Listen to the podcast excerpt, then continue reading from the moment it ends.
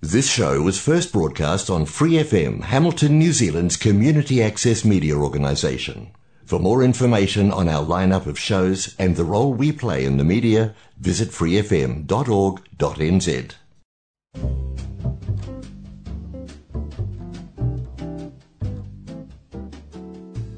Kia ora, Brasil!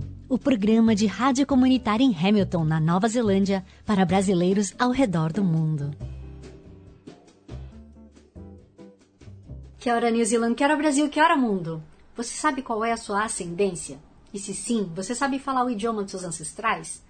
Bom, eu que sou uma descendente de japoneses, eu me tornei uma imigrante também e desde que eu me mudei de país, eu tenho refletido bastante assim como meus avós acredito que deviam ter feito em algum momento, será que eu sou uma brasileira? Uma japonesa, uma kiwi, uma mistura disso tudo ou nada disso?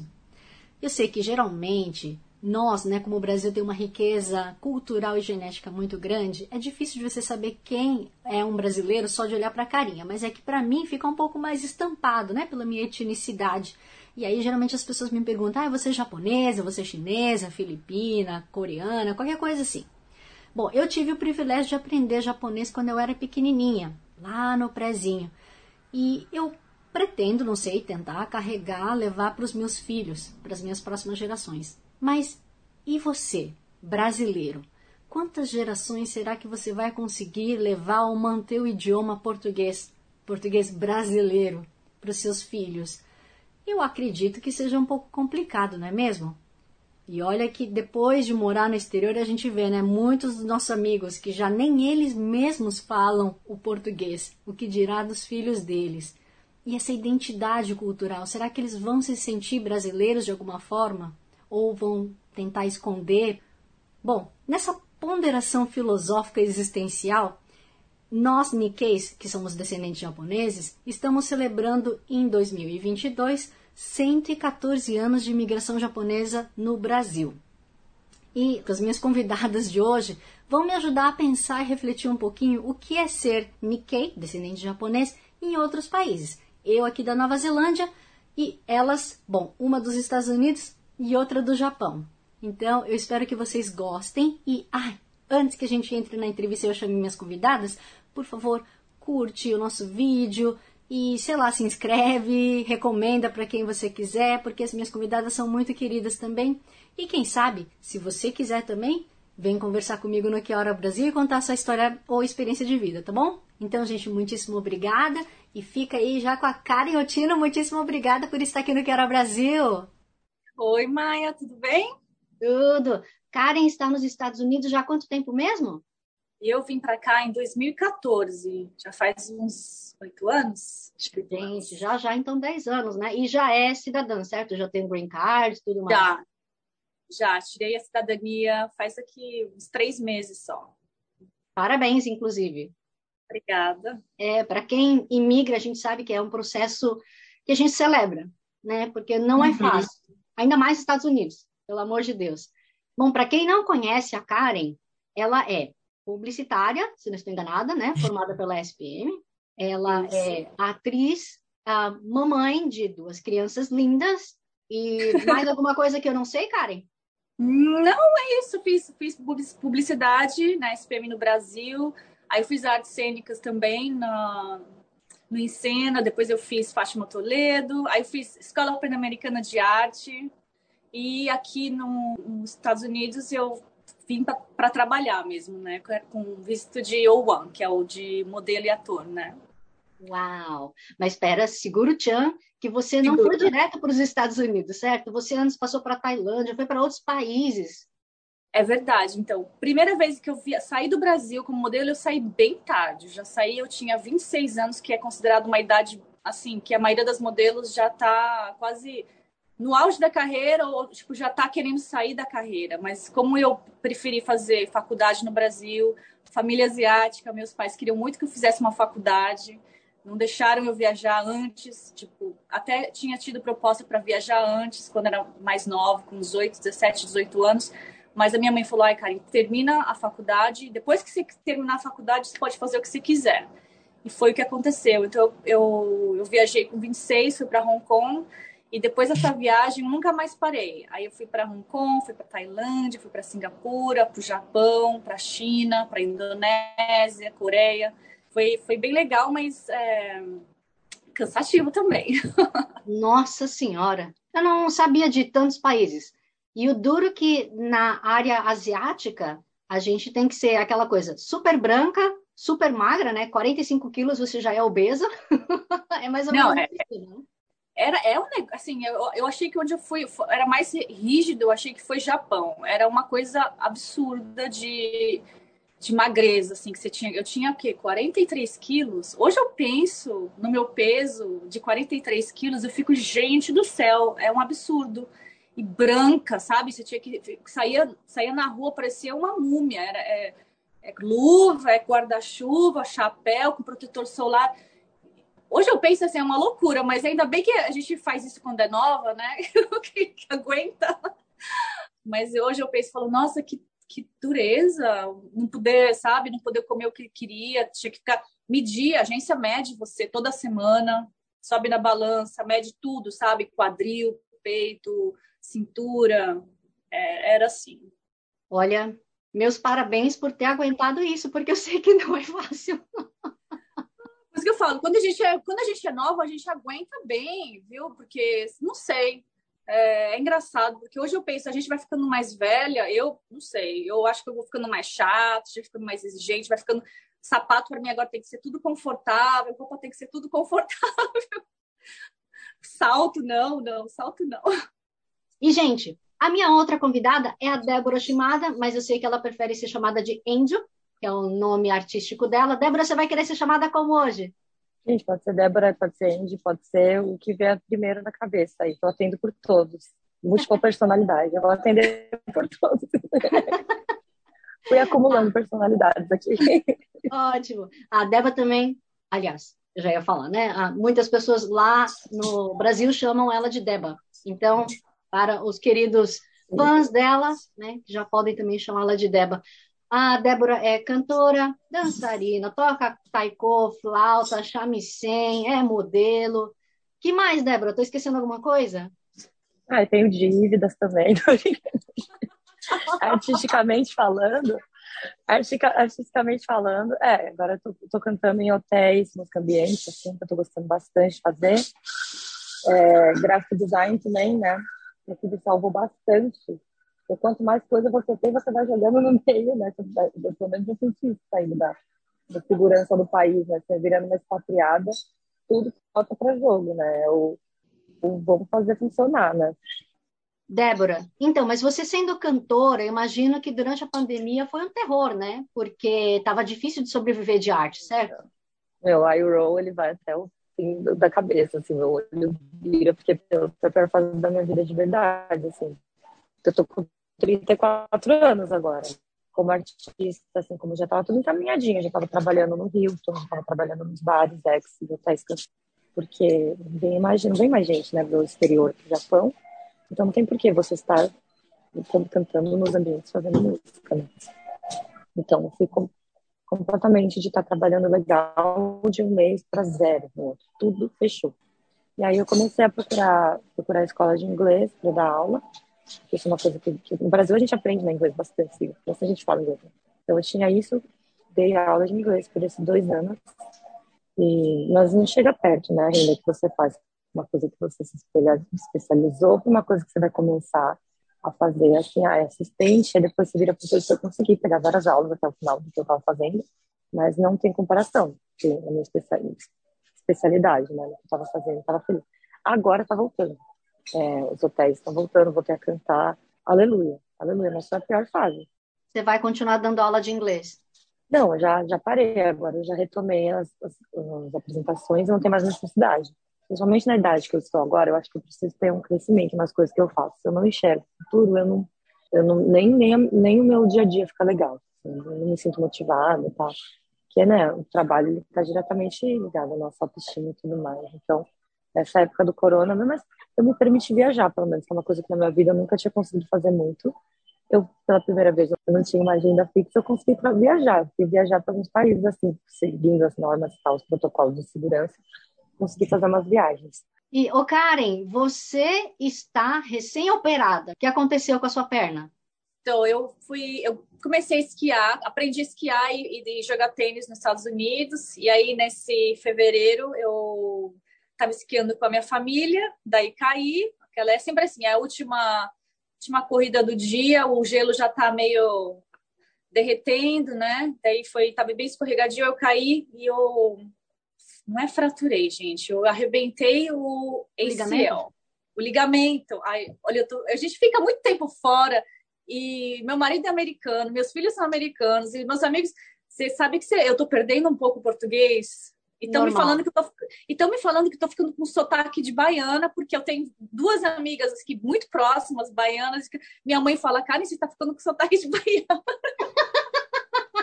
Meu Deus. Mas então, se eu esqueci palavras em português, não é, não é admitida, não é, porque é de burra mesmo. Mas está perguntando se é o ligamento do calcanhar ou se é... Do joelho. Aí eu operei o joelho, operei o joelho duas semanas atrás. Hoje faz exatas duas semanas que eu operei. Então, ainda estou naquela fase de fisioterapia. Estou andando de muleta até hoje, aliás. Eu estou tentando deixar a muleta, porque tem, eu não consigo mais. Eu preciso, preciso fazer as coisas aqui. Com filho, não tem como. é, eu imagino. E, gente, acho que perdemos a Débora então, por causa da conexão dela. Ela, inclusive, me mandou uma mensagem dizendo que vai ter que ir para um outro lugar, vai demorar 40 minutos para chegar até o local para conseguir ter uma conexão Wi-Fi decente.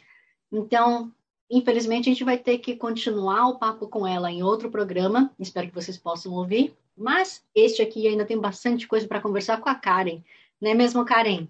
Aliás, para quem quiser saber um Eu pouquinho mais, mais é, para quem quiser saber um pouquinho mais da Débora, ela conta sobre a fase de início né, da carreira de cantora dela no Japão, é, numa entrevista muito legal do Yobambu, é muito boa, e ela conta como é difícil né, a vida de nessa indústria fonográfica japonesa, porque a Karen, como estava falando, ser modelo não é fácil, então como cantora é uma exigência fenomenal, assim, de, ah, você tem que ser boazinha, você tem que ter aquela imagem angelical, tem que ser a virgem, não pode ter parceiro, isso é assado frito, né? Mas acho que para modelo também acaba sendo um pouco isso, né?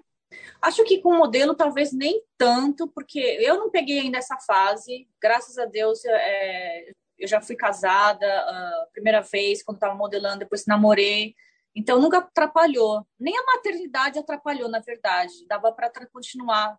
É que você tem que chegar num momento da, da vida que a gente tem que fazer sacrifícios, né? E tem que priorizar. No meu caso, eu priorizei a minha família e os meus filhos. Mas tem muita, tem muitas amigas mães aqui que continuam trabalhando, assim, modelando, atuando. É, eu acho que foi uma escolha bem nobre e complicada, mas vai ser por pouco tempo, né? Porque afinal de contas você ainda é nova. E aí, quando ele já estiver na. Você é nova, Karen. A, a vovó bateanda do grupo aqui sou eu. Não é não, gente, não. Eu, eu não. Engraçado, né? Todo mundo fala, mas você tá nova, você tá nova, mas eu me sinto velha, não sei porquê, sabe? Eu já falo, ai, eu... quando eu penso em fazer audition, fazer casting, fazer teste, menina, me dá uma preguiça agora, porque eu tenho que dirigir, porque eu não moro mais em Los Angeles, eu tô morando em, em Orange County. Então, assim, tem que dirigir até Los Angeles, que é o que? Uma hora e meia com trânsito, para fazer uma audição, que é para fazer um teste, que, tipo, às vezes é 5, 10 minutos para voltar. Então, assim, para fazer um teste eu perco aí o dia todo, sabe? Então, você precisa, precisa ser uma coisa muito boa, já pré-selecionada para não ficar aquele, né? Para você ir lá perder seu tempo também não, não, queria mais, sabe? Ainda mais com criança pequena. E aí eu falei, ai, não dá, é, eu, tenho, eu, preciso, eu quero ficar com meu filho, eu tava amamentando, e depois o Couto ainda tava na. não tinha babá, sabe? Eu, eu, eu, era, eu era contra babá. Até ter a segunda. E fala, meu Deus, eu preciso de uma babá. Não dava. Mas aí agora, graças a Deus, daria até para começar a trabalhar de novo. É, é, agora que eles estão maiorzinhos, quando eles estão indo na escolinha, poderia, né? Uhum. Tô, tô, pensando. Uhum. Porque uma vez que você então. começa, você não pode parar também. Porque eles não gostam. Ou você vai ou não vai, sabe assim? Os americanos, eles gostam de, tipo, se te, te ligar, ó, você tem teste amanhã, tem que ir. Se você recusa, começa a não ir, eles te botam na geladeira de volta. É, Karen, uma Fala. coisa que acho muito legal, assim, pelo menos da época do Brasil, né? Que a gente fazia os trabalhos, quer dizer, a gente, slash, você, né? Porque as agências e produtoras geralmente escolhiam, para quem não sabe, tá? Para quem é mais novinho, para quem veio depois da gente, para quem começou a trabalhar menos de 10 anos atrás e não conhece a Karen, porque ela já saiu do Brasil faz esse tempo todo, a Karen é a, o famoso a top model, a primeira linha de escolha das agências e produtoras, porque assim, só para vocês terem uma noção, é, a gente sabe, nós asiáticos temos essa vivência de que quando tem um casting, né, uma audition, geralmente eles vão botar a gente como cota. Né? Dificilmente você vai ter um asiático de principal num comercial, num seriado, num filme, seja lá o que for, porque a gente não caga, a gente não usa escova de dente, a gente não come, né? É só isso. A gente só serve para ter aquela bonequinha gueixa para ficar dentro do vidro, ou para servir de boneca sexual. Mas, enfim. É, mas então, como eu estava falando, a Karen, ela era escolhida mesmo não sendo, né? Não só para cumprir a cota, digamos assim. Então, tem alguns comerciais, se vocês googlarem ou mesmo entrarem no canal do YouTube dela, vocês vão ver o vídeo reel dela e tem alguns trabalhos bem legais que não precisava ser asiática, mas que ela foi escolhida. E, ou também para cumprir cota, para ser uma das garotas da Brahma e tudo mais, né, Karen? Ah, é. Cumprir cota era, era, era, Eu lembro, tinha, né? Tem que ter a oriental, tinha que ter a negra, a morena e a loira. Eu lembro, era sempre assim, todo comercial. Era, era... Tá, tá, hoje eu acho ridículo, mas na época eu gostava porque eu falava, não, tem, um, tem que ter uma oriental, eles vão pegar pelo menos uma oriental. Pelo menos tem. Eu achava até legal, mas esse negócio de ter cota é triste, né? Não ver você como pelo que você é, pelo seu talento, mas porque você tem que cumprir uma cota, né? Eu não, não é, é aquela coisa, é, não deveria ser assim, mas precisava ser assim, sabe assim? Nos Estados Unidos você percebeu alguma diferença, assim, de tem também essa coisa de ser muito por cota que a gente é escolhido ou eu acho que aqui está bem mais na frente nesse sentido. Eu acho que já tem bastante. Acho que a presença oriental aqui cresceu bastante, sabe? Você consegue ver orientais em papéis principais de seriado, de filme, né? No Brasil ainda não. Se você vê assim, eu, pelo menos eu não sei, eu não acompanho novela, né, no Brasil, mas você não vê uma protagonista oriental. Hum, pelo menos eu não sei ainda se teve. Eu acho que não. Aqui, aqui teve já, né, a, a, de seriados principalmente. Mas como eu saí também, isso que eu queria falar, como eu saí da, eu saí da carreira, né, para ser mãe e, e, e dar atenção para os meus filhos, eu não estou mais naquele dia a dia de fazer teste, de conversar com o produtor, de conversar com o diretor de casting, para saber o que está acontecendo de verdade, né? Porque uma coisa é você saber pelos bastidores, assim, te, estando na indústria, outra coisa é você saber, lendo, né, internet, falando com um vizinho do fulano de não sei quem, ou, ou porque quando a gente está vivendo todo dia, que você consegue ter uma, uma, uma visão melhor, uma, de, mais real do que está acontecendo. Então, isso aí eu não tenho, né? Então, do, do de agora. Por isso que eu não sei, não poderia nem falar muito, sabe, do, do que está acontecendo aqui. Mas com amigos que, tra que trabalham, por exemplo, que, cons que conseguem é, ter contato com os famosos orientais, né? É, eles estão bem, viu? Eles estão tão bem empolgados, com muita oportunidade, assim. Então, esses que fizeram esses um, os últimos papéis de Marvel, da, da, Disney, que são orientais, pelo que eu soube, que tem maquiadores e amigos que são amigos dessas, desses, dessas celebridades orientais, eles estão bem cheio de projetos, estão bem empolgados. Assim. Então, pra, parece que está tudo bem. É, que bom, né? Aqui na Nova Zelândia, por exemplo, eu percebo que o movimento asiático é bem forte. É, uhum. Recentemente teve aquele as premiações aí de televisão da Nova Zelândia, produções locais e um, uma TV series feita só com asiáticos foi premiada, né, como uma das melhores, acho que de comédia, se não me engano. Então, comédia, cara, você não imagina asiático fazendo comédia, certo? Geralmente a gente vai ser aquela coisa de samurai, de guerreiro, de porrada, kung fu, né? Sei lá, os estereótipos aí que vocês quiserem. Mas não, foi de comédia, pô. Legal pra caramba, né? Que orgulho. E eles que escreveram o roteiro, produziram, fizeram praticamente tudo. Então, é aquela história que as pessoas têm que fazer o seu próprio, né? Job, criar o job e apresentar para as pessoas, mostrando que a gente existe e está aí, né? Uma coisa também que eu percebi na Nova Zelândia é que, como tem muito chinês com dinheiro aqui, você vê, assim, nos billboards, nas propagandas, tem muito asiático. Uhum. E não é assim fazendo cota, não, é o principal. Uhum. Né? Porque é o que consome, é o que tem dinheiro. Então, é, sei lá, foto de loja da MAC, coisa de maquiagem, de roupa, etc., vai ter uma asiática. Né? Certamente vai ter uma asiática. É muito legal. Também, é. Aqui também eu percebo, porque público-alvo deles, agora eles perceberam que realmente aqui também, principalmente em Orange County, tem muito chinês. E eles são muito ricos. Eles compram casas de milhões, assim, em dinheiro, assim, abrir maleta de dinheiro. e, e você vai na, na, nessas, nesses shoppings chiques, com lojas de designer, sabe? Tipo Hermès, Louis Vuitton. A fila que tem na porta, e é tudo chinês, vem de ônibus fica na fila, sabe? Esperando para comprar. E é, é assim, é, é, impressionante. Então, você vê aqui nos shoppings, assim, os, os, os anúncios também são todos com orientais. Porque quem está gastando dinheiro ali comprando são eles. Principalmente na, na uh, num shopping que tem aqui perto de casa, assim, é muito oriental, é muito, é, acho que é o shopping dos Estados Unidos que mais vende, sabe? Karen, uma coisa que eu não sei se você percebeu ou como foi para você durante a pandemia, uh, ser asiática e nos Estados Unidos. Eu vi algumas coisas, assim, uns documentários, sei lá, pessoas falando que foram maltratadas, que até, sabe? Como é que foi para você? E, então, eu acho que foi bem pesado é, em Nova York e parece que em São Francisco também. Eu não sei porque se, se é porque são cidades que é, pegam metrô, que andam muito, que são cidades mais é, densas, né? É, teve esse problema, sabe? Porque eu, eu vou falar para você, eu nunca tive esse problema onde eu moro. Assim, nem, não sei se porque também tem muito asiático. Eu moro, eu moro numa, perto de uma cidade chamada Irvine.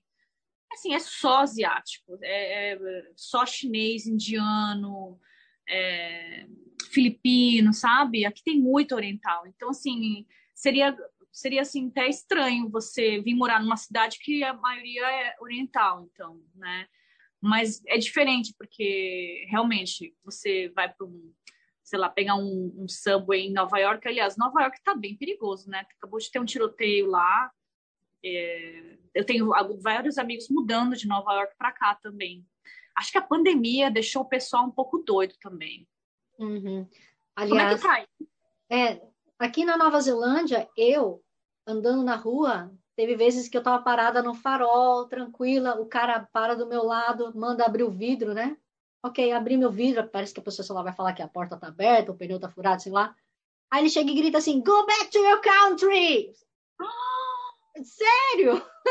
Meu Sério? Deus! A pessoa teve, sabe, a necessidade de fazer isso, ou andando. A pessoa passa com o carro e grita também ou é cospe é muito... na gente. Ignorância, gente. Teve uma, uma judoca, não, karateca famosa, aliás, ela é americana, japonesa, é, os pais são japoneses, americana, que ela postou até na, no Instagram dela, ela estava num parque treinando para as Olimpíadas, para representar os Estados Unidos nas Olimpíadas, e um cara veio também agredir, é, insultar, sabe? Ficou um tempão, ela ficou com medo. E ela fala para você ver, né? Eu só nasci aqui, fui criada aqui, estou defendendo o meu país nas Olimpíadas e tem que ouvir isso, sabe? É muita ignorância, é, é, é triste. Eu vi no estado, no, no, no Nova York, várias, uma senhorinha, sabe, apanhando de, de uns caras, depois uma outra, não era nem oriental, ela era mexicana, que parecia um pouquinho oriental, apanhou de uma outra mulher porque parecia chinesa. Olha isso, é muita ignorância. Eu acho que eu acho que ignorância é, é um perigo, viu? Não sei. As pessoas estão muito estão muito divididas. Eu acho que é isso que é o problema da, da pandemia. A gente está dividindo muitas pessoas em direita, esquerda, em religião, em cor, em raça. É muito difícil. É. Pois é. Isso deveria ser o contrário. A lição deveria ser o contrário, né? Deveria mostrar que todo mundo é igual, que que vírus não escolhe raça, não escolhe condição social, inteligente ou burro, pobre, rico, sabe? Até saudável ou, ou, ou, doente. Eu vi muitas pessoas super saudáveis que morreram. Gente que com câncer pegou e não morreu. Então, assim, é, é muito, era tão random, não sei como é que fala random. Como que fala random Aleatório. Aleatório, isso. Karen, você teve alguém na família que foi afetado?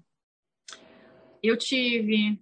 A gente, eu tive uma tia que faleceu com Covid. Foi bem triste, uma tia bem próxima. É, ainda agora, essa última vez que eu fui para o Brasil, foi muito estranho, porque ela era uma pessoa que, que eu sempre visitava, que sempre a gente sempre via quando volta para o Brasil e, e chegar dessa última vez não ter essa tia, sabe? Foi bem estranho, assim, foi bem difícil.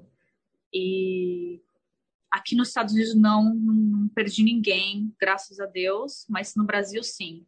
Já meu irmão, meu pai perderam vários amigos, perderam é, co, co, é, pessoas que trabalhavam com eles, né, colegas de trabalho. A gente pegou também. Ah, pegou. Pegou, a gente pegou é, até antes da vacina, foi fevereiro de 2021 que a gente pegou, foi pegamos a família inteira. Uh, o único sintoma que eu tive foi perder o olfato. Foi por aí que a gente descobriu que, que a gente estava com Covid, porque meu marido e meus filhos, nossa, graças a Deus, mas foram todos assintomáticos. E aí, quando eu perdi o olfato, eu fui fazer o teste, deu positivo, aí a gente já fez na família inteira, e aí estavam todos com, com Covid. Mas meus pequenos, meu Deus, eu, assim, eu, até hoje eu agradeço, porque eles não tiveram nenhum sintoma, não tiveram febre, não ficaram amuados, não ficaram normal, sabe? É, não, eu tive, a família toda pegou, foi no fim do mês passado. E acho que o pior foi o meu menorzinho, que é o que trouxe para a família. Ah. É, ele, para respirar, ficava assim. Ai, dó. É, né? Terrível, terrível acordava no meio da noite com febre, respirando desse jeito. É. Ô, Karen, desculpa, voltando um pouquinho ainda da época, mais do começo da, da sua ida para os Estados Unidos, né? Que eu sei que tem muita gente que quer tentar também fazer América. Você recomendaria para a pessoa aí? Porque, assim, tem gente que vai com visto de turista e aí a ver se arranja um trabalho, etc. Você recomenda esse tipo de coisa também? Você acha que é, é safe? Então, tem bastante brasileiro ilegal aqui, viu? Eu nunca vou recomendar vir para ficar ilegal, porque se você puder vir legal, é óbvio que é melhor. E tem vários meios para vir legalmente, né? É... Porque, infelizmente, se você vier com essa intuição de trabalhar como modelo e ator, vindo ilegal, não tem como. Porque tudo que você faz, pra, principalmente para campanha, a não ser que você faça aqueles trabalhos assim, é, por debaixo dos panos, sabe? Cash. Mas é o que? É umas fotinhos de catálogo que, sabe, que cortam a tua cara, ou que põem daqui para baixo, que mostra só o corpo. Aí tudo bem, mas assim, se você quer fazer um comercial de TV, não vão pegar, um, eles não podem pegar, porque tudo é que nem no Brasil, né? Tem nota fiscal, tem que pagar imposto, tem que ter é, o, é tipo um CPF, né? Tipo, o Brasil tem um CPF, tem aqui um númerozinho que você precisa dar para eles. Social então, Security. O Social Security Number. Então, aqui precisa, para trabalhar de ator e modelo, assim, profissionalmente, sério, tem que ter, tem que ter visto, tem que vir com visto de, de trabalho. Mas é o que tem bastante gente aqui que faz é fica de estudante, aí fica trabalhando um pouquinho, né? De, de tem uma permissão aí para trabalhar algumas horinhas, aí trabalha, tenta. Tem vários métodos, mas assim, se der para vir de, de direitinho, é óbvio que é melhor vir direitinho, né? Uhum. Foi difícil pegar o visto que você teve de modelo e atriz? Então, eu tive, eu não sei, eu tive muita sorte, eu acho. Foi, eu peguei o visto em 2013, foi. Eu fui por Miami, eu fui, eu tava na época eu namorava um outro, um outro modelo e ele também tinha tido contrato, já tinha conhecido essa agência em Miami e a gente foi, ele estava lá trabalhando com eles e eu fui visitar ele em Miami. Ele falou, cara, você não quer conhecer a minha agência? Falei, ah, eu nunca imaginei. Na minha cabeça, eu era só Ásia, né? Eu só fazia Ásia. Na minha cabeça, eu falei, imagina, eu baixinha, velha, sabe? Eu era mais baixinha, mais velha de todas. Toda vez, baixinha, velha, tampinha, tá bom que os Estados Unidos vai, vai, vai me querer. Mas eu fui, levei meu book lá e, e aparentemente eles gostaram muito e, e, e falaram, olha, eu tenho mercado para você, você tem, como você é atriz, então, e até me falaram, se você quiser ir para LA, tem bastante coisa lá de comercial, aqui vai ser muito mais foto de catálogo, é muito biquíni, né, Miami, é muita coisa de, de joia, mas é, LA tem muito comercial de TV. Então, de repente, você fica, a gente fica como sua agência mãe e você vai para lá, né? E, e, era o que eu queria. Então foi assim, foi, foi caiu assim, sabe, no, no meu colo essa oportunidade. Eu falei, não, não posso perder. E, e foi tudo muito rápido. Eu sei que em um mês eu já estava com um visto pré-aprovado. E aí eu, depois de. Por isso que 2000. Por isso foi final de 2013. Então, 2014, comecinho, eu já estava planejando tudo para vir morar aqui, né?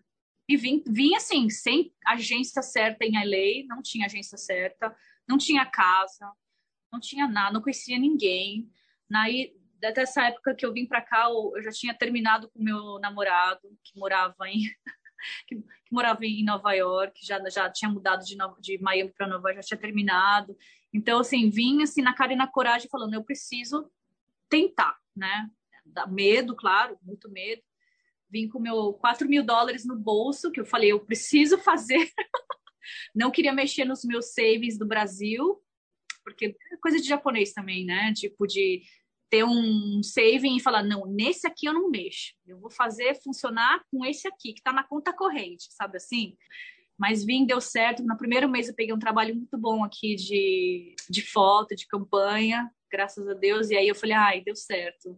E foi tudo assim, fui, fui vendo agência aqui, e fui, fui muito legal, porque eu, eu tive muita sorte de várias pessoas estranhas me ajudarem, sabe? Tipo, amigo de amigo de amigo. Ah, ó, é, eu conheço um diretor de casting. Aí foi, fui conhecer o diretor de casting. Aí ele gostou de mim. Ele falou: pô, vou te apresentar para as agências tal, tal e tal. E foi aí que você vai abrindo portinha, né? Uma atrás da outra. E aí eu consegui agência, conseguia morar em é, um apartamento bem ali em Hollywood, sabe? Que era, walking distance do, do Calçada da Fama, aquele fuzuê todo, que na época eu achava o máximo, né? Não conhecia nada, achava que estava morando no, no, no, melhor lugar do mundo. E graças a Deus deu certo. E aí conheci meu marido também nessa época. Ah, mas foi fácil, por exemplo, alugar um local ou você teve que fazer flatmate? Foi coisa da ah, gente? Ah, não. É, na, na, primeira... Quando eu cheguei aqui, eu, ia, eu procurei no Craigslist, né? Um, um quarto para alugar, tinha que ser barato. E eu lembro que quando eu estava no aeroporto, o cara me ligou para falar: Ó, eu estou indo para Israel porque eu sou um diretor, eu vou fazer um, um, um, projeto lá. Desculpa, você não vai poder mais dormir na minha casa, mas não vou alugar mais o quarto para você. No aeroporto. Você imagina, eu não tinha onde morar. Eu fiquei assim, meu Deus, como que eu vou fazer? E, eu, e amigo de amigo de amigo, aquela coisa, eu ligando para meus amigos que já tinham morado aqui, você conhece alguém que pode me ajudar? Aí eu falei, bom, pior das hipóteses, eu durmo no carro. Eu, eu tinha alugado um carro de, por duas semanas. Eu falei, pior das hipóteses, mas onde que eu posso dormir no carro? Eu ligava para eles falando, será que se eu estacionar no supermercado é, é seguro? Eu tava nesse nível, sabe, de vir sem conhecer ninguém, de não ter nenhum amigo aqui. Então foi, foi por isso que eu sou muito agradecida e até ajudo quem, quem vem para cá, porque como eu fui muito ajudada, uma, uma, uma ajuda de, de alguém é, faz uma, uma grande diferença na vida de outra pessoa. Então, e foi assim, aí um amigo falou, olha, eu tenho uma amiga que está morando perto do aeroporto, ela disse que você pode ficar na casa dela uma noite para você não dormir na rua, sabe? Aí eu fui para lá, e aí, eu, claro, fiz amizade com essa moça, ela era uma uma mãe que estava grávida. Ela falou: Não, imagina, pode ficar aqui. É que eu falei uma noite porque eu não sabia quem você era, não, não te conhecia, mas dá para ver que você não é nenhuma louca, né? Então, aí foi.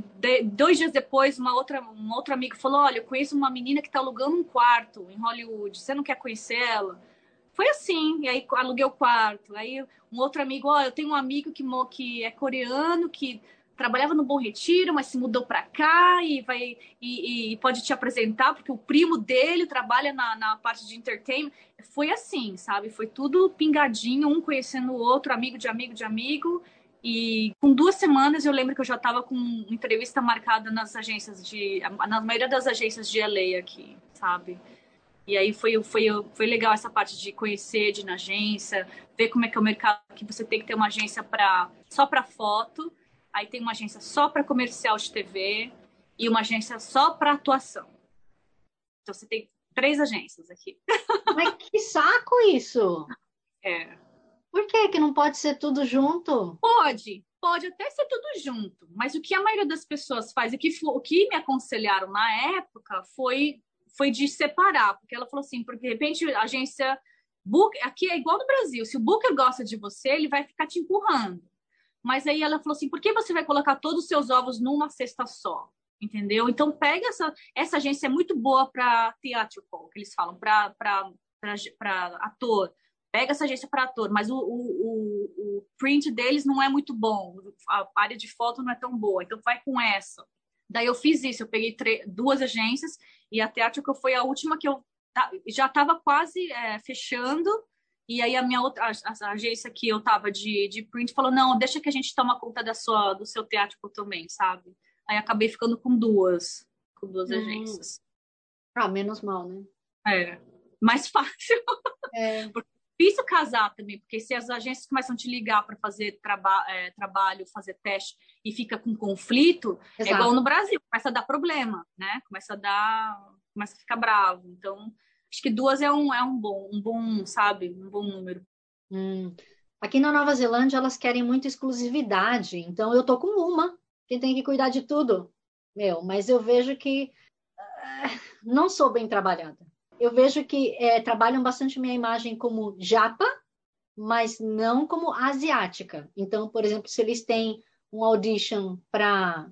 Você não precisa falar, tá? Mas se eles brifaram chinês, eles não vão me chamar. Ah. Não vão. Mesmo que não tenha uma linha para falar. Nossa. Não, aqui eu coloco, como eu coloco lá é, brasileira, coloquei oriental, aí eles colocam o que você, qual que é a sua aparência, você consegue se faz, é, passar por quais tipos de raças, você que escolhe. Eu coloquei lá tudo que era na Ásia ali, coreana, japonesa, tailandesa, filipina, você coloca a terra havaiana, sabe? Aí, a, a, então, aí como eu era brasileira e ficava lá brasileira é, latina, às vezes tinha, a, tinha teste que eu ia lá e eu falei, não, esse não é, esse daqui não é um perfil para mim. mas me mandavam mesmo assim. Então é é diferente mesmo. Aqui acho que é um pouquinho mais. Eles vão mandando, sabe? Porque não tem também o, o. Porque no Brasil, você lembra que começou, né? Isso veio depois, né? Tinha aquele cachê teste. Era aí, lembra? Então Exato. eles faziam uma pré-seleção antes. Aqui não tem esse cachê teste. Então você vai às vezes no, no, nos testes, tem 200 pessoas, entendeu? E você fala, não é possível mas porque não tem esse caixa teste. Então, nesse sentido, o Brasil achava melhor. Hum. Achava mais legal, muito mais organizado, sabe? Ah, mas no Brasil também tem aqueles auditions que, meu, por mais que não tenha caixa teste para todo mundo, é, eles chamam. Aí quem não tem DRT que não recebe, mas aí fica aquelas 300 pessoas. Nossa, quantas vezes a gente não vai fazer teste que ficava tipo 12 horas esperando? Não, Hoje eu penso nisso. Eu, acho que teve uma vez que eu fiz um teste no Brasil que eu demorei nove horas. Eu lembro que eu falei, gente, eu cheguei de manhã, eu saí de lá de noite. É, eu, eu penso hoje que absurdo, sabe? Porque aqui não, aqui, graças a Deus, os testes que eu vou, eu nunca fiquei mais de uma hora no teste aqui. Porque é muito complicado no Brasil, você chegava lá, é, falavam para você e tal hora e nove horas depois você está fazendo o teste. Tipo, não...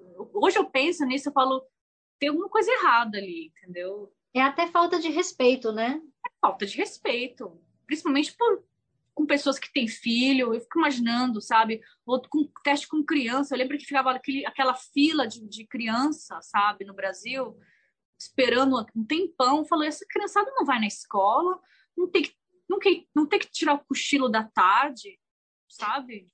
Tipo... é, não, com certeza. Agora, sendo mãe, né? Você já levou seus filhos para algum audition? Eu levei o Colton. O Colton trabalhou com 40 dias de idade. Foi, foi o primeiro trabalhinho dele.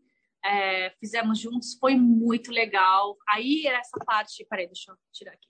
Nessa parte, eu achei muito legal aqui, porque como ele era recém-nascido... É, a agência é bem específica. Então, assim, eles me contrataram sem teste. Então, foi por foto, vídeo. Mandei, gravei um vídeo em casa, mandei fotos de caseiras mesmo. Fui aprovada por foto e vídeo. E ela falou: ó, seu trabalho vai ser em San Diego, é, 8 horas da manhã. Falei, tudo bem. Ela falou assim, não se preocupe, porque, porque como tem uma criança, e é especialmente um recém-nascido, é uma, uma, uma, uma enfermeira do governo vai estar presente no, no trabalho para assegurar que ele não pode trabalhar mais de 40 minutos. Então ela fica contando. Então na hora que eu cheguei já fez o, o prova roupinha, isso conta. Provar roupinha que vai usar conta com o trabalho. Então eles têm que ter certinho o que, que vai usar para não ficar aquele troca de roupa, troca. Imagina recém-nascido ficando de roupa 500 vezes? Não, né?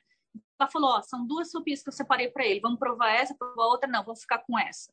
E na hora de começar a gravar e tirar foto, fica a enfermeira fica do lado, atrás da câmera, falando: cinco minutos, dez minutos, quinze minutos. Fica falando, Maia, assim, gritando para todo mundo, ó, sabe? Tá, rolando. E aí ela faz um, uma contagem regressiva até ter que parar a câmera. Então ela fica 10, 9, sabe assim? E aí, na hora que acabou o tempo, ela vai para frente da câmera e fala: acabou. Pegou, Caramba. pegou, não pegou, não pegou. É assim. Achei muito legal. E, e, daí você fica, eu falei, gente, é muito organizado. Porque eu via, eu fazia comercial no Brasil com bebê, né? Com Pampers, é, com é, Carrefour, Extra. E as crianças ficavam lá com a gente, sabe? Horas. Falei, pô, nesse ponto o Brasil podia copiar, podia, né, ver aqui que é fazer uma coisa parecida, porque é criança, né, tem que, não pode ser igual adulto, não pode ser tratado como adulto. Pois é. Eu também não, não acho legal, não é um ambiente assim que eu gostaria de submeter os meus filhos.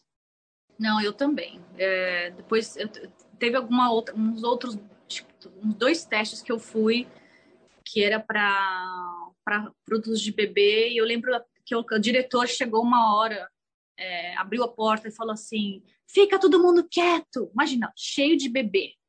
Fica todo mundo quieto. Se você não consegue é, deixar seu filho quieto, é, espera lá na rua. Gente, eu lembro que eu, que eu olhei, eu, eu falei, se no teste é assim, eu não vou, não, não, vou trabalhar. Não tem dinheiro no mundo que vai me fazer ser tratada, alguém gritando desse jeito comigo e com meu filho. Ainda quando você vira mãe, você vira, você fica, gente, eu, eu posso levar xingo, me dar bronca, mas agora mexer com o filho, a gente vira bicho, né? É incrível. É, vira assim, eu sou super lá, lá, lá, sabe? Sou super calminha, mas agora mexeu com meus filhos, meu Deus do céu. Eu lembro até hoje, eu falei, olha, Sorte é desse, desse cara que eu não tava, não tava gravando, porque senão eu, eu fiquei tão brava. E não fui só eu, graças a Deus, que outras mães também ficaram bravas e todo mundo foi embora, sabe? Assim, metade do pessoal foi embora. A agência ligou para se desculpar. É, mas depois disso eu lembro que eu falei, ai, quer saber? Não vou mais. Não é saudável mesmo. Não, não gostei, sabe? Perdi. Sabe quando você perde também o, o que, aquele tesão de fazer, sabe? É e morava longe, aí começa, você começa a ficar, ah, mas vai ter que ir até lá, dirigir, com o bebê no carro, aí começa a chorar, todo farol vermelho, eu parava, o, e chorava, sabe? Aí eu falei, ai não, muito estressante, não vou mais levar. Mas eu acho que, que Brasil, pelo menos Brasil e aqui, eu acho que com relação ao trabalho infantil ainda é um pouco melhor, porque eu já fiz trabalho na Tailândia com criança. Eu lembro até hoje, ela tinha três anos quatro, três ou quatro, e tinha que fazer a filmagem de madrugada. Você lembra, né, que quando faz comercial de, de supermercado, de banco, você tem que fazer de madrugada porque durante o dia funciona normal. E eu lembro que essa menina tinha, a gente estava numa sorveteria gravando, ela com três anos, e eles entupiram ela de café para ela ficar acordada de madrugada. Então toda vez ela tava, ela ficava assim, sabe? Tadinha. Caindo de sono e o diretor batia palma, todo mundo fazia barulho, falava dá café para ela, dá café para ela, dá bala, não sei o que, sabe? Entupindo a menina de doce, de café. Eu falei, gente do céu. E oito horas de filmagem de madrugada, fiquei assim, eu jamais, jamais traria, jamais traria meu filho para fazer isso, sabe? Tipo, não sei nem como é que os pais, eu não sei qual é a situação financeira dos pais também, a gente não dá para julgar, sabe? Mas não, não, não é, não queria isso pro meu filho, jamais. É, também não. Você ah. acha que depois, então, que seus filhos ficarem um pouquinho mais velhos, etc., você vai mesmo voltar? Está pensando? Ou de repente até mudar de área? Ah, eu acho que eu vou mudar de área. Eu acho que eu tive, eu, eu aproveitei muito essa, essa fase de modelo, aproveitei bastante, viajei bastante, a parte de atriz também, eu gostei muito, mas eu não tenho mais é, Estou muito enferrujada, eu teria que estudar muito, sabe, para voltar, para decorar texto e voltar mesmo, né, atuar. Não é uma coisa que você liga e desliga assim, sabe? Eu acho que eu precisaria treinar bastante para, porque eu não ia querer também fazer um trabalho ruim, ficar com aquela atuação feia, fraca, sabe? E... Hoje já, já, já tenho muitas outras coisas, né? Já sou mãe, sou mulher, é, esposa, então tenho, tenho aquelas coisas umas limitações que eu não tinha quando era solteira, né? Quando é fazer cena de beijo, cena de namorado, cena de sexo, não, não, nunca tive esse, ai, não, não quero fazer, ai, não vou fazer cena de beijo, ai, não vou fazer abraçado, ai, não vou fazer namorado. Nunca tive isso, porque para mim a atriz tinha que, tinha que ser entregue 100%, né? Mas agora, por exemplo, teria muitas coisas que eu falava, ai, será que é legal para o meu filho me ver dessa forma? Sabe? Será que é legal eu fazer um papel assim e de repente na escolinha vão tirar sarro dele. Eu já, eu já me preocupo muito com essa parte da família, sabe? Será que a minha sogra vai, vai gostar? Será que, será que o meu sogro vai gostar? Então tem toda essa carga que eu acho que não, não é legal, sabe? Como atriz, né? É, não, eu não faria 100% entregue, porque eu ficaria sempre com aquele, aquele pensamento, né? Tipo, com medo de como, como o meu trabalho afetaria a minha família, sabe? Então, por isso que quando eu, penso em voltar, eu falo, não sei, né? Não, não, talvez não como atriz, talvez alguns trabalhos de modelo, né? Mas não, não, não, não tenho mais aquela, aquela vontade, sabe? Quero fazer outras coisas, assim, tem outras coisas que eu quero fazer. Você tem algum projeto fora da área artística? Eu lembro então, que sempre... você estava fazendo decoração de bolo, por exemplo, que era uma gracinha também. Ixi, eu adoro tudo que é artístico, tudo que é arts and crafts, eu adoro. Então, eu adoro pintar, adoro desenhar, adoro esculpir, é, gosto de muito tipo de, de fotografia, gosto muito tudo que envolve é, imagem, sabe? Então, pensei em fazer, de repente, ir para essa área, né? Fazer alguma coisa. Tenho vários amigos que têm confecção, é, que tem uh, linhas de maquiagem. Então, uh, várias vezes eles falam, você não quer voltar a trabalhar, você não quer voltar a trabalhar, mas eu também não quero voltar a trabalhar sem me entregar 100%. Eu falei, não, eu quero aproveitar. Criança, meus filhos são pequenos, é, eu não, eu, e vai ser minha prioridade. Minha filha caiu na escola, eu vou sair do trabalho e vou, vou buscar minha filha na escola. Eu não quero ter essa coisa de, ai, não, não vou poder porque tô aqui trabalhando, né? Então, até, graças a Deus, meu marido fala aproveita que eu posso hoje é, oferecer, que você não trabalhe, que você consiga é, acompanhar o crescimento deles, né? Então, eu sou full-time mom, sabe? Stay-at-home mom. E, e quando você quiser, quando eles estiverem maiores, precisar bem menos da gente, aí sim, né? Você vai fazer o que você quiser. Aí você faz o que você quiser, eu vou te apoiar. Mas ele falou, se você é, quiser e, e, ficar em casa e aproveitar a infância deles, dessa pequenininho, ele fala, eu também apoio 100%. Então, assim, tenho muita sorte de poder poder ficar em casa, sabe assim? Que hoje eu acho que é um privilégio poder ficar em casa e curtir os filhos sem esse estresse de precisar trazer dinheiro para casa, né? Uhum. O maridão trabalha com o que mesmo? Trabalha com finanças, banking bem diferente, nada a ver com a minha carreira, graças a Deus. Mas na pandemia foi tranquilo? Ele trabalhou online? Foi... Olha, para te falar, a empresa dele, em duas semanas eles já tinham, já tinham todo mundo é, trabalhando de casa. E são 10 mil funcionários. Então, assim, para você ter essa agilidade tecnológica de conseguir é, todo mundo trabalhando de casa, eu achei fantástico. Então, na área da, do banking, para eles foi a pandemia foi ótima, na verdade, né? Não, não foi nada de porque fazem muito empréstimos também, então muita gente precisou de empréstimo. Então eles ganharam muito de que nem é que nem é, é, gente que trabalha com internet ou com vendas online ganharam muito dinheiro, né? Então assim é aquela coisa que nem guerra, é, pandemia tem sempre os que vão ficar ruim e os que vão lucrar, sabe? Por exemplo, pessoal de serviço, meu Deus, foi horrível para eles, né? Comerciante, restaurante, artista. Se bem que os meus amigos é, que estavam trabalhando ainda, é, foi ruim assim os meses, mas logo também é, tudo era online, todos os, as, os testes eram tudo por Zoom, é, mandava vídeo, foto, e agora tá legal, porque eles até preferem, porque muita não voltou ainda, sabe? 100%. Então eles falam, ah, graças a Deus eu consigo estar tá em qualquer lugar do mundo e eu consigo mandar minha, minha foto, meu vídeo, e se pegar, eu viajo já direto para o trabalho, não preciso ficar indo para o teste, para o fitting, para não sei o quê. Mandava uma roupa pelo correio, você fazia o fitting pelo correio, gravava. Muito legal, né? Achei fantástico. Olha, essa, essa não, não chegou aqui na Nova Zelândia, de fazer o audition em casa, mandar caseiro e etc. resolver, teve, mas mandar roupa, ai, que show, uhum. isso podia ter, hein? mandar, mandar a sua roupa, tudo pelo correio, chegava a caixa com roupa, você tirava fotos com todas as, as roupas, um videozinho e mandava para o cliente para ele escolher o, o, figurino, sabe? Ai, que sonho.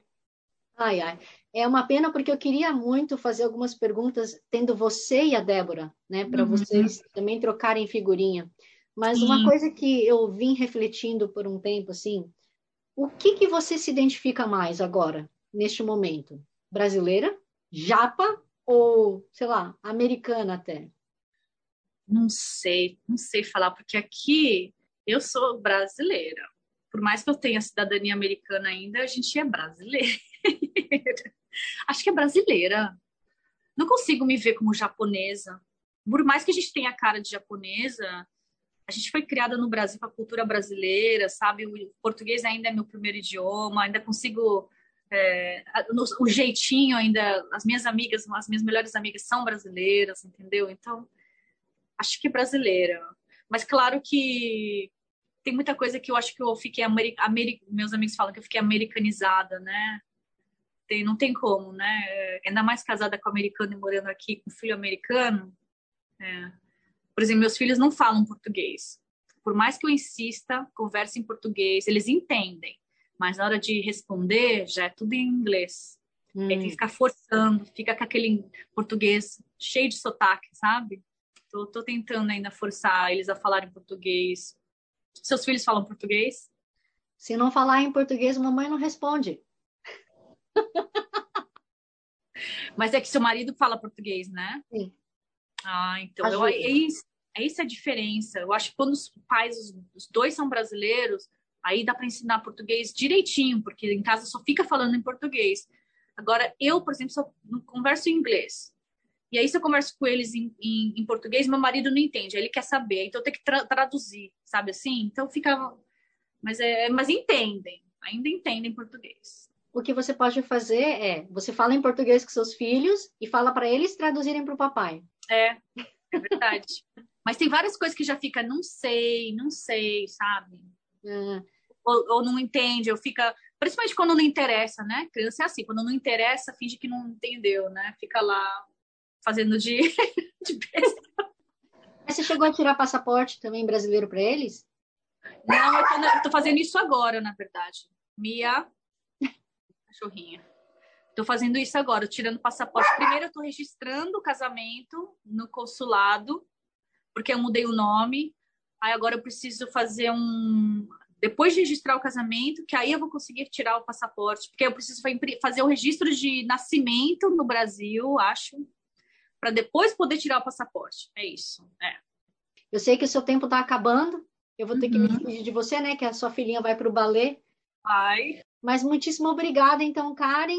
É, espero que, independentemente do caminho que você escolha, seja só manter a sua vida de mãe super agitada, ou de mudar de área, ou voltar para atuação, para modelagem, que seja bem sucedida, sempre na torcida por você, e que Obrigada. você pode muitos jobs legais, né, se voltar para a área. Obrigada, é verdade. Agora não tem mais esse. Graças a Deus, né? Não tá mais tão aquela. Você precisa ser novinha, magrinha, alta. Nossa, graças a Deus está acabando isso, né? Será? Eu acho que não. Tá um pouco, eu acho que tá. Principalmente com essas com essas, essa parte da, da, mídia social agora, eu vejo que tem, então, tá, tá abrindo muito espaço para outras, outras coisas, sabe? Para gente que gente como a gente, né? Ai, ai. Mas, legal.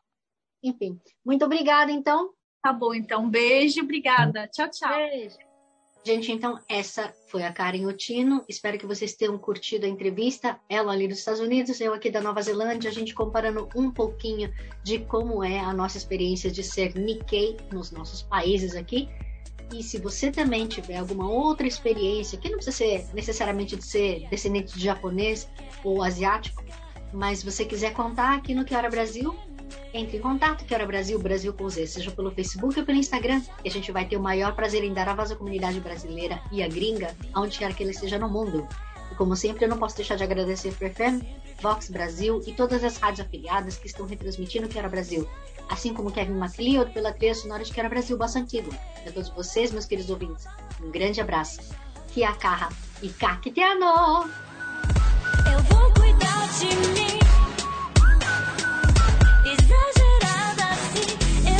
Curtir um som.